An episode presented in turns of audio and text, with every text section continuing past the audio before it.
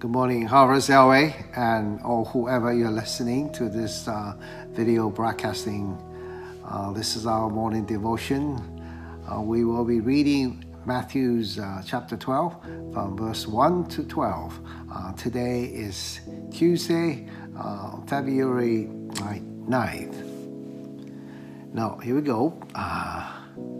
Matthew 12. At that time, Jesus went through the grain fields on the Sabbath. His disciples were hungry and began to pick some heads of grain and eat them.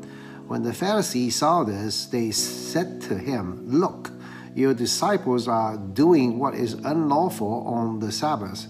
He answered, Haven't you read what David did when he and his companions were hungry? He entered the house of God and he and his companions ate the consecrated bread, which was not lawful for them to do, but only for the priests. Or haven't you read in the law that on the Sabbath the priests in the temple desecrate the day and yet are innocent? I tell you that one greater than the temple is here. If you had known what these words mean, I desire mercy, not sacrifice, you would not have condemned the innocent for the Son of Man is the Lord of the Sabbath. Going on from that place, he went into their synagogue, and a man with a shriveled hand was there. Looking for a reason to accuse Jesus, they asked him, Is it lawful to heal on the Sabbath? He said to them, If any of you has a sheep and it falls into a pit on the Sabbath, will you not take hold of it and lift it out? How much more valuable is a man than a sheep? Therefore, it is lawful to do good on the Sabbath. Then he said to the man, Stretch out your hand. So he stretched it out, and it was completely restored, just as sound as the other. But the Pharisee went out and plotted how they might kill Jesus. Can you imagine that witnessing such a miraculous act that somebody was able to restore a paralyzed arm or hand immediately restored to as new. And you want to kill this guy who was able to perform such a miracle? Uh, you and I would always say, ah, that's not possible. You know, people all wanted to say, if I could have seen Jesus' miracle, I would have trusted him. I would have believed him. Look at the story here. Sometimes uh, we are all so blind. We just can't see.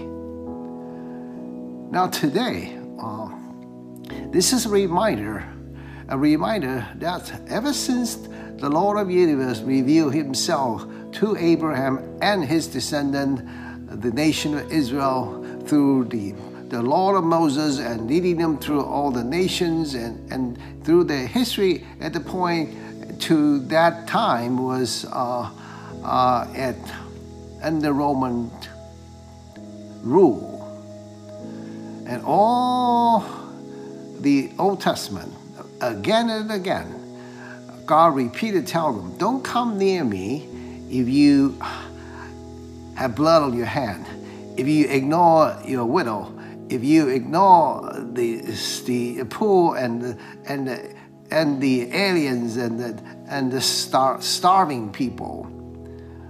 What here is Jesus' quote was almost a, a requote of Malachi. Eh, and it says that what the Lord requires of you are this love mercy, do just, and walk humbly with the Lord. Today, our we as a church people, sometimes our church building, our security guard, our uh, programming, our rituals, and our all our activity sometimes put a put a barrier for people to know Jesus Christ, and we forgot all about the people around us.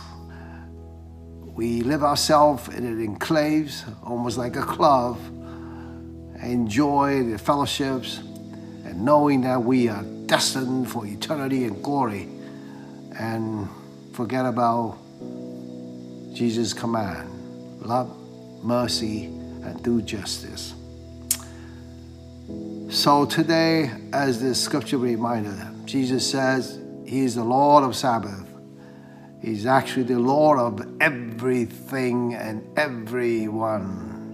He is the Lord of every talent of yours, every moment of yours, every treasures of mine and, uh, and yours, and all the churches, and all the human race.